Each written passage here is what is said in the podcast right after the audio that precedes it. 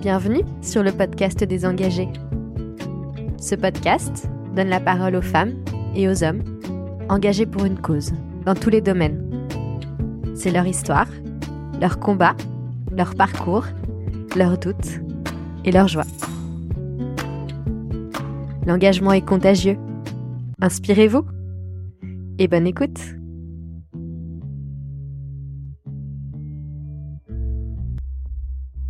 Bonjour à toutes et tous. Aujourd'hui, je reçois un engagé pour la nature, Jean-Baptiste Bosson. Jean-Baptiste est glaciologue, membre du Conseil national de la protection de la nature. Depuis 15 ans, il étudie les glaciers du globe pour montrer l'intérêt de ces zones et faire en sorte qu'elles soient mieux protégées. Dans cet épisode, on va parler de politique, de Descartes, d'hyper-objets, de bonheur, d'amitié, de vertige, de poésie, d'écologie et beaucoup de montagnes et de glace. J'espère que vous serez autant inspiré que moi. Bonjour Jean-Baptiste. Salut. Je suis très heureuse de te recevoir et de te rencontrer. Je dois dire que je suis aussi très curieuse. C'est la première fois que je m'entretiens avec un glaciologue. Alors, qu'est-ce qu'un glaciologue? On va y venir tout à l'heure. Euh, aujourd'hui, on va parler de ton engagement sensible et scientifique pour les glaciers au profit de la nature. Voilà comment je vais peut-être résumer ça avant qu'on en sache un petit peu plus. Avant de commencer, tu peux s'il te plaît nous dire qui tu es? J'ai grandi entre la France et la Suisse, euh, à la frontière vraiment, et euh, j'ai la double nationalité, un peu un pied de chaque côté. Et puis j'ai grandi dans un paysage euh, à côté de Genève entouré de montagnes et ça a toujours été très important dans ma vie de regarder les montagnes tous les jours. En fait, on les voit, on s'émerveille, on voit la neige en fonction des saisons, on voit les glaciers tout au fond vers Chamonix et voilà, je crois que mon, parcours de vie a été largement inspiré par ce terreau euh, euh, en lien très fort avec une nature forte, un paysage de relief autour de moi. Et, voilà, donc après, j'ai été passionné de cartes toute ma vie. Encore maintenant, je regarde beaucoup de cartes. Euh, et je, me suis tourné peu à peu vers. Dans mon parcours académique, j'ai commencé par les sciences politiques. Après, j'ai fait de la géographie. Et à la fin, je me suis intéressé aux glaciers, donc à la glaciologie. Et donc, c'est un parcours un peu non linéaire, très fort avec la nature et puis euh, ces paysages et cette géographie autour. Moi, ça m'a vraiment, euh, tout petit passionné. Comment est-ce que euh, on arrive à la glaciologie? En fait, c'est assez particulier parce que moi, quand je dis que je suis glaciologue, déjà, j'ai pas j'ai fait un doctorat sur les glaciers, mais j'ai pas suivi les cours de base en physique des glaciers. Et mais Ça m'a pas empêché de publier dans, le Journal of Glaciology, qui est un peu la bible de la glaciologie sur Terre, euh, scientifique, de publier cet été un article dans Nature sur euh, l'évolution future des glaciers sur Terre avec les collègues glaciologues et, écologues. Donc, je me sens complètement légitime, hein, mais euh, je suis pas un, glaciologue, en tout cas assez commun, ou en tout cas avec le profil qu'a l'immense majorité de mes, mes collègues. Et en fait, quand on dit qu'on est glaciologue, tous les, tous les gens pensent que je suis un espèce d'alpiniste euh, qui vit dans les glaciers, euh, qui a peur de rien. Ça impressionne toujours les gens. Je pense que si vous voulez, si on veut, si on veut impressionner les gens, c'est un des métiers les plus impressionnants, je trouve, euh, pour le vivre. Et en fait, moi, je suis pas trop alpiniste, voire même pas du tout. Je suis un montagnard, hein, je fais beaucoup de montagnes, mais en fait, moi, j'ai un grand vertige depuis que je suis né. Et ça, les gens, c'est un peu le paradoxe quoi, du, passionné de la mer qui a le mal de mer. Ben, moi, je suis passionné des montagnes et qui vit et travaille à leur service, mais qui a le vertige. Mais en fait, ça me, ça me va très très bien. En fait, euh, j'ai aucune volonté et velléité de d'être maître et possesseur de la nature et des montagnes comme Descartes l'avait théorisé. Euh, mettre mon piolet et mon, le drapeau de l'humanité ou mon drapeau partout, j'en ai rien à faire. Moi, je trouve ça au contraire très très beau et très poétique d'avoir des zones de nature qui me sont interdites euh, pour des raisons physiologiques, euh, à cause de mon vertige. Et en fait, je trouve ça très beau d'avoir une nature sauvage hors de portée, que moi, en plus, c'est vraiment le, but de ma carrière aujourd'hui, c'est de protéger ces zones, et, et, pas pour y être moi tout seul et en profiter, au contraire, pour les laisser à la nature, et l'humanité en a terriblement besoin en 2023. Et, euh, et donc, je suis arrivé au glacier, je pense, en fait, par Sciences Po, au début quand j'étais en sciences politiques, j'étais J'étais un peu malheureux en amphi, je m'ennuyais. J'ai découvert vraiment les livres à ce moment-là. Je lisais beaucoup de livres de littérature pendant les, cours en amphi et, beaucoup euh, de littérature euh, d'alpinisme et de montagne. Et, de... et je crois que été fasciné par les glaciers à ce moment-là. Et, du coup, à ce moment-là, si j'avais une baguette magique quand j'étais en Sciences Po, là, en licence à 21 ans, Eh ben, si on m'avait dit tu veux faire quoi de ta vie, j'aurais dit je veux devenir glaciologue. Je savais pas pourquoi. J'aurais pas su dire pourquoi, mais c'était et en plus moi j'ai fait un bac S parce que j'ai suivi le flux, mais je suis archi nul en maths. Je suis pas un scientifique euh, matheux, physicien ou quoi que ce soit. Je pense que j'ai un niveau de, quatrième en maths. Hein, euh, et euh, je voulais devenir glaciologue. Je n'ai pas compris tout de suite pourquoi. Euh, c'était vraiment un truc fort, hein, parce que du coup, je, je, quand même été vers la géographie alpine, puis la glaciologie, puis euh, dans mon doctorat. Donc, c'était vraiment une espèce d'attraction très, très forte. Comme j'ai compris bien après pourquoi. En fait, je pense que les glaciers sont un extraordinaire objet politique, beaucoup plus qu'on croit. Et, et, que moi, mon approche des glaciers, de la glaciologie, aujourd'hui dans mes articles scientifiques, aujourd'hui je suis à Paris en ce moment pour le One Polar Summit, euh, qui, est, qui, est, qui, est, un événement organisé par l'État français pour protéger les glaciers.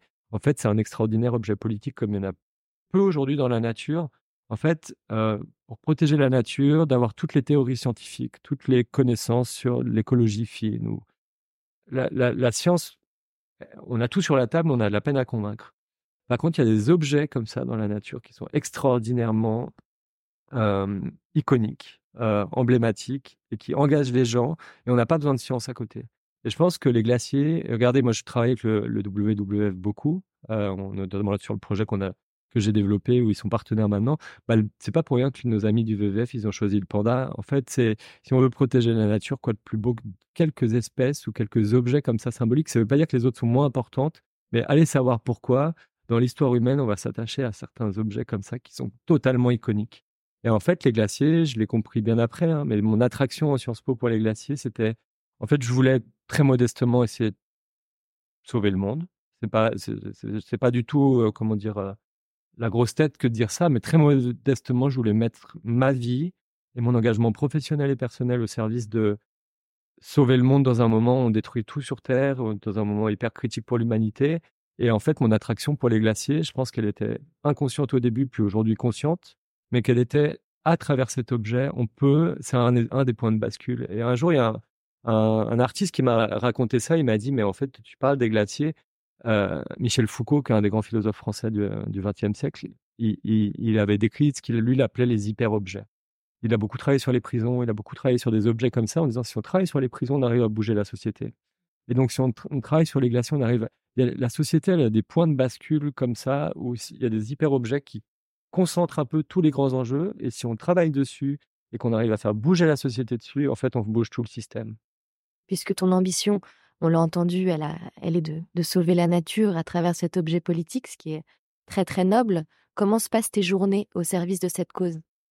Alors, euh, ça aussi, c'est un espèce de mythe quand on dit qu'on est glaciologue. Les gens, moi, ils s'imaginent que je suis tout le temps sur le terrain avec mes piolets, mes, mon piolet et puis mes crampons. Et, et en fait, je vais peu sur le terrain, mais c'est un choix délibéré aussi. Je pense que euh, il y a des collègues qui sont beaucoup sur le terrain. Moi, j'ai une équipe euh, avec des, des, des, des, gens que j'ai engagés pour aller sur le terrain aussi, euh, pour collecter les données.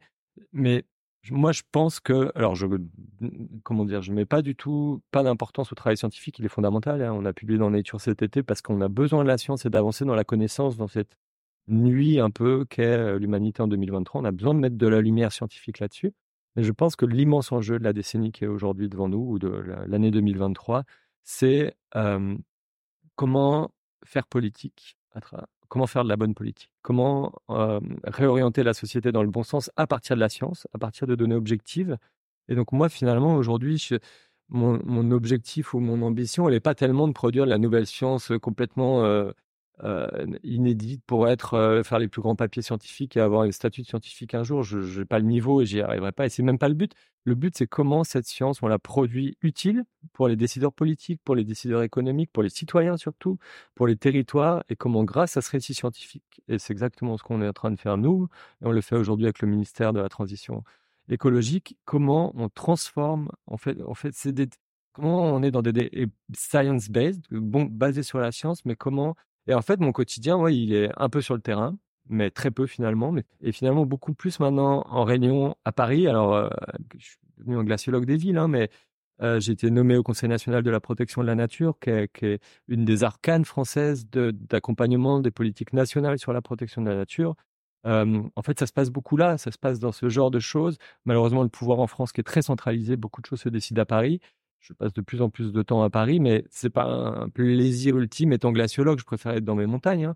Mais il faut convaincre partout. Il faut convaincre dans les territoires, il faut convaincre là où le pouvoir il est, là où les politiques se décident. Et, donc mon quotidien, moi, c'est beaucoup de réunions en voilà, soit dans des comités scientifiques, soit en bilatéral, soit en multilatéral, avec les acteurs de la protection de la nature, les acteurs scientifiques, les acteurs économiques, essayer de les embarquer, de les engager, de les mettre face à leurs responsabilités, mais de, leur vendre aussi un récit qui est positif, qui est un récit de l'engagement. Et puis aussi beaucoup avec les acteurs, évidemment, des politiques publiques. Donc ça va des élus locaux jusqu'à jusqu'au ministère. par exemple, j'étais avec la secrétaire d'État à la biodiversité la semaine dernière. Et puis évidemment aussi beaucoup avec les citoyens. Euh, moi, je suis un démocrate total. Euh, je crois que ça va passer par l'engagement des citoyens, donc il faut les mobiliser. Alors précisément, on comprend bien ton engagement qui est, euh, très fort. Qu'est-ce que les glaciers ont à nous apporter? Mmh. En fait, les glaciers, on s'en rend pas compte, mais sont indispensables à la, à la planète telle que nous on vit. Nous, on est là, notre espèce de singe, la sapiens, on est là depuis 250 000 ans. Et depuis 250 000 ans sur Terre, la Terre a déjà été très chaude et sans glacier. Mais depuis 250 000 ans que nous, on est là, on est dans une phase de l'histoire de la planète où la Terre, elle est plus tempérée. Et notamment, elle est tempérée grâce aux glaciers. C'est des espèces de frigos géants qui couvrent 10% des terres émergées. Et donc, depuis qu'on est là, donc dans les gènes, hein, vraiment, chaque seconde de chaque vie d'Homo sapiens, c'est totalement lié aux glaciers. Parce que les glaciers sont une composante fondamentale du climat terrestre, elles le rendent tempéré. Euh, les glaciers aussi, ils, stockent énormément d'eau douce. Si tous les glaciers fondaient, le niveau marin il augmente de 66 mètres demain.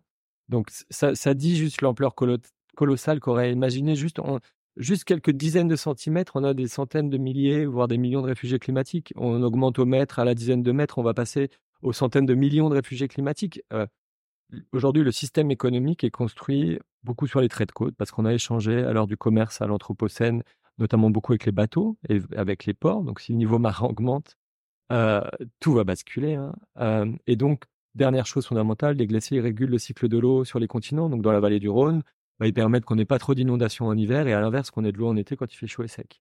Grâce à ça, on refroidit les centrales nucléaires, on a de l'eau douce, on a de l'eau potable à Lyon, on irrigue dans la vallée du Rhône et on a des melons à Paris en été, et ainsi de suite, et ainsi de suite. En fait, ils n'ont pas l'air importants quand on vit loin d'eux, c'est un bel objet dans le paysage, puis ça fait plaisir aux alpinistes et aux glaciologues. En fait, ils sont indispensables à nos vies, à chaque seconde de nos vies, à tous, et c'est pour ça qu'il faut les protéger.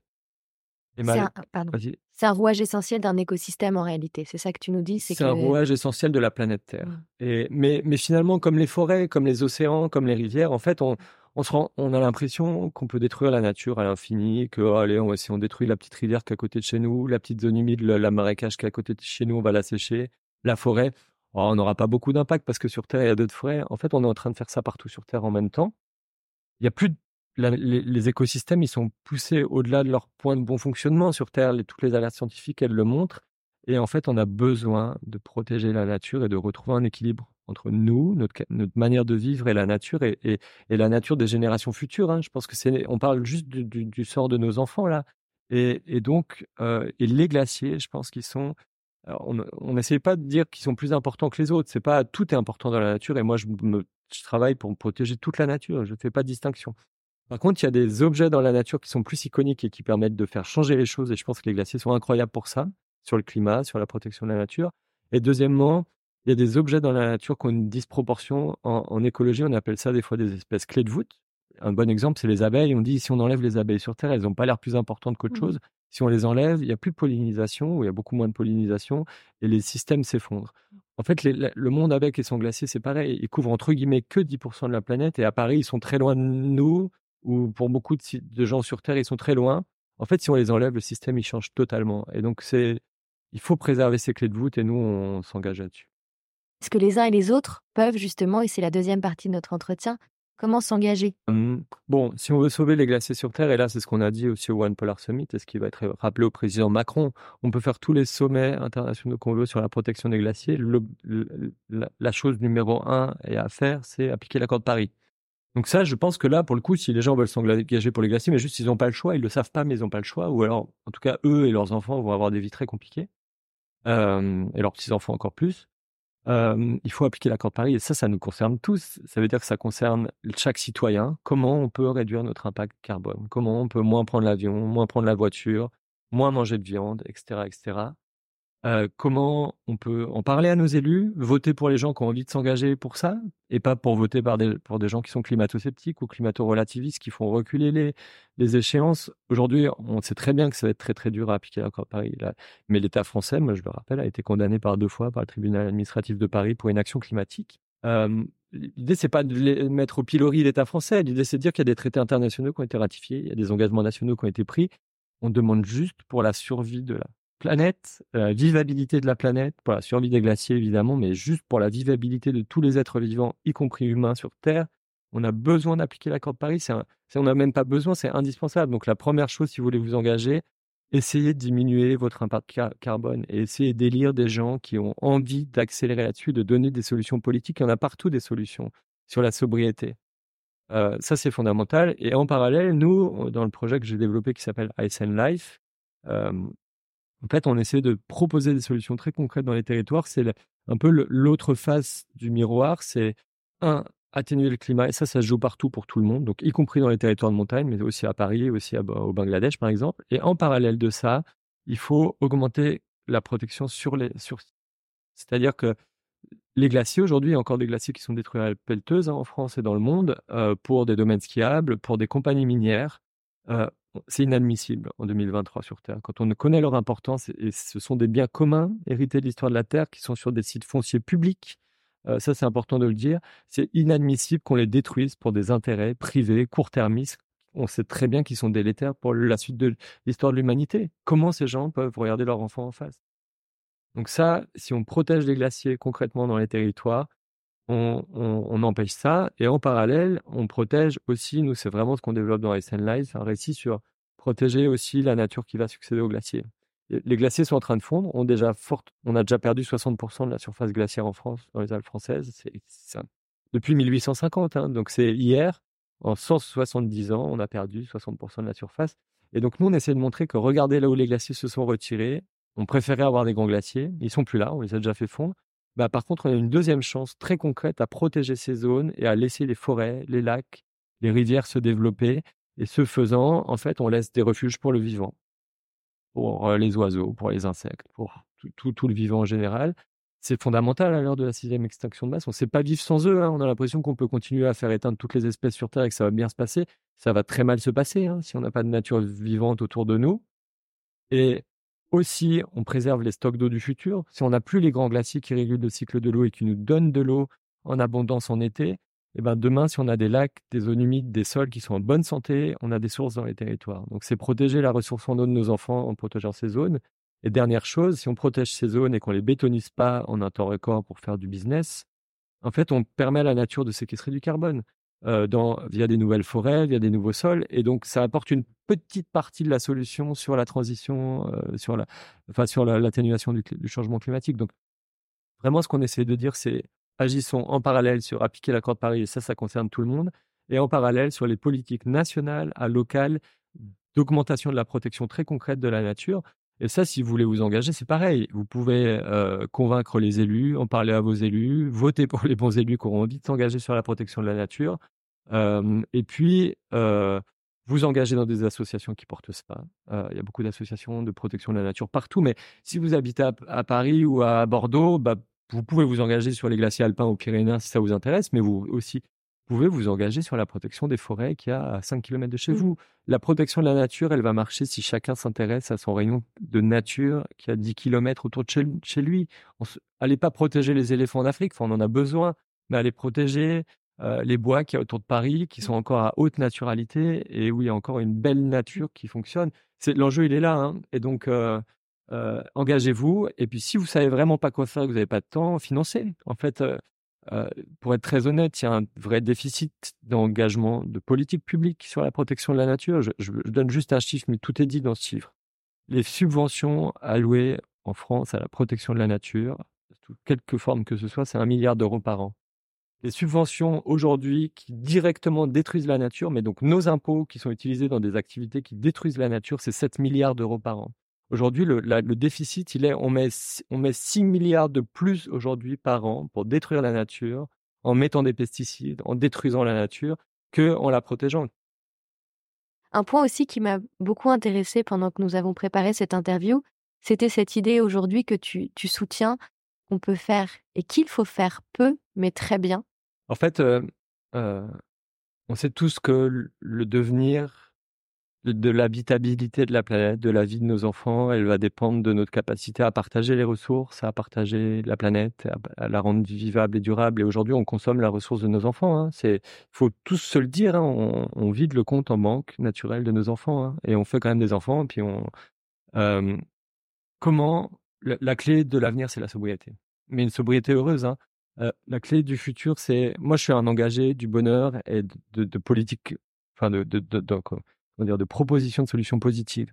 En fait, un bon exemple de ça, moi j'ai très peu voyagé dans ma vie, j'ai pas fait des safaris, je, travaille pour l'IUCN, qui est la plus grosse organisation internationale de, protection de la nature sur tous les sites du patrimoine mondial dans le monde. On a fait la première étude sur les glaciers du patrimoine mondial. J'en ai jamais vu aucun sur aucun autre continent, hein, parce que j'ai pas voyagé, mais c'est un choix volontaire. mais je suis pas malheureux. Euh, je suis, j'ai pas vu le Kilimanjaro, j'ai pas vu l'Everest, j'ai pas vu le Los Glaciares National Park euh, en Argentine, mais je suis pas malheureux. Euh, je serais très heureux de les voir dans ma vie, j'espère peut-être. Mais bon, il y aura un engagement, de, une grosse question de bilan carbone. En fait, moi, je suis très heureux d'avoir découvert la nature autour de chez moi et de connaître le nom des oiseaux qui m'entourent, de m'émerveiller pendant le confinement, bah, dans mon rayon d'un kilomètre, de, voir plein d'espèces d'oiseaux, d'être au milieu d'Annecy. Moi, j'habite à Annecy, bah, de voir un simple plongeur qui est un oiseau qui vit sur Terre mais qui se nourrit dans l'eau. Et en fait, cette sobriété d'une reconnexion avec la nature, qui est pas, on va pas faire du VTT, du ski, des activités, on va juste ouvrir les yeux dans la nature et se reconnecter aux forêts autour de nous, aux arbres. On va pas, c'est pas un loisir, quoi. C'est pas un terrain de jeu, la nature. La nature, c'est un lieu de vie où si on ouvre les yeux, en fait, on découvre des trucs incroyables et ça, ça rend heureux. Euh, se connecter au vivant comme ça autour de nous. Et ça, je pense que c'est fondamental que la clé, elle passe pas par une nature de loisir. Il faut euh, faire des parcs d'attractions dans la nature. Et puis, tout ce qu'on fait sur la transition, c'est du loisir. Et puis, c'est du business et c'est de la croissance. L'avenir, il est, la clé, elle est dans la sobriété et dans un rapport très sain à une nature euh, autour de nous et une reconnexion. Et ça rend heureux. Moi, je suis profondément heureux. Hein, de, cet engagement rend heureux. Et donc, le peu est bien, ça veut dire en fait, il faut pas brasser de l'air dans tous les sens. Et, moi, mon succès ou le succès de la protection, il sera pas d'être partout tout le temps, de faire 10 000 actions. Faisons, soyons très exigeants. Euh, soyons, je pense qu'on est en train de, en quelque sorte, vraiment modifier la législation et de révolutionner pour la première fois la France à travers les travaux que je porte, va avoir un engagement fort sur la protection des glaciers, de la haute montagne et des écosystèmes qui naissent après les glaciers. Ça, c'est historique hein, dans toute l'histoire de la France. Pour la première fois, dans la stratégie nationale biodive qui va sortir dans les prochaines semaines par la secrétaire d'État, il y aura un engagement de la France sur la protection des glaciers.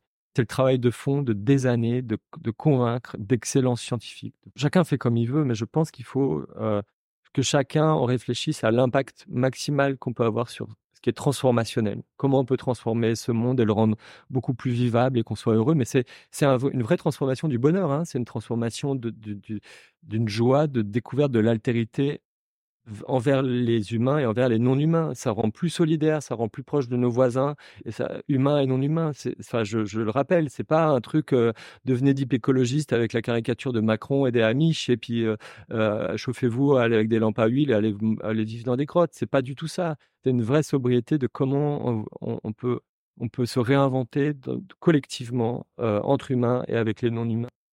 Ta réussite, tu la dois à beaucoup de persévérance, une forme de foi finalement, de croyance, de rencontre, d'amitié scientifique et beaucoup, beaucoup, beaucoup de travail. Est-ce que c'est comme ça que tu peux résumer ce succès? Beaucoup de travail, beaucoup d'exigences, beaucoup d'amitié. Hein. Je pense que euh, je, les partenaires du projet sont tous devenus des amis proches ou des. Moi, je crois à cette, à cette comment dire, à cette écologie, comme je disais, du bonheur et, de, un engagement dans la joie et dans l'amitié autour de valeurs de courage, de valeurs de, d'engagement, mais de valeurs humaines, d'amitié. D'être une conjonction où on se retrouve sur l'engagement et l'ambition pour la nature, c'est une aventure humaine d'amitié, euh, de regard, de, tendresse, de, de ouais, de, de, d'êtres qui s'inspirent les uns les autres et qui se poussent en avant. Et c'est juste ça. Et l'engagement, c'est ça. Et beaucoup de poésie, j'ajouterais. Merci beaucoup, on te souhaite le meilleur. Et bon retour à Annecy. Merci, merci, à toi et bravo pour tout ce que tu fais aussi. merci.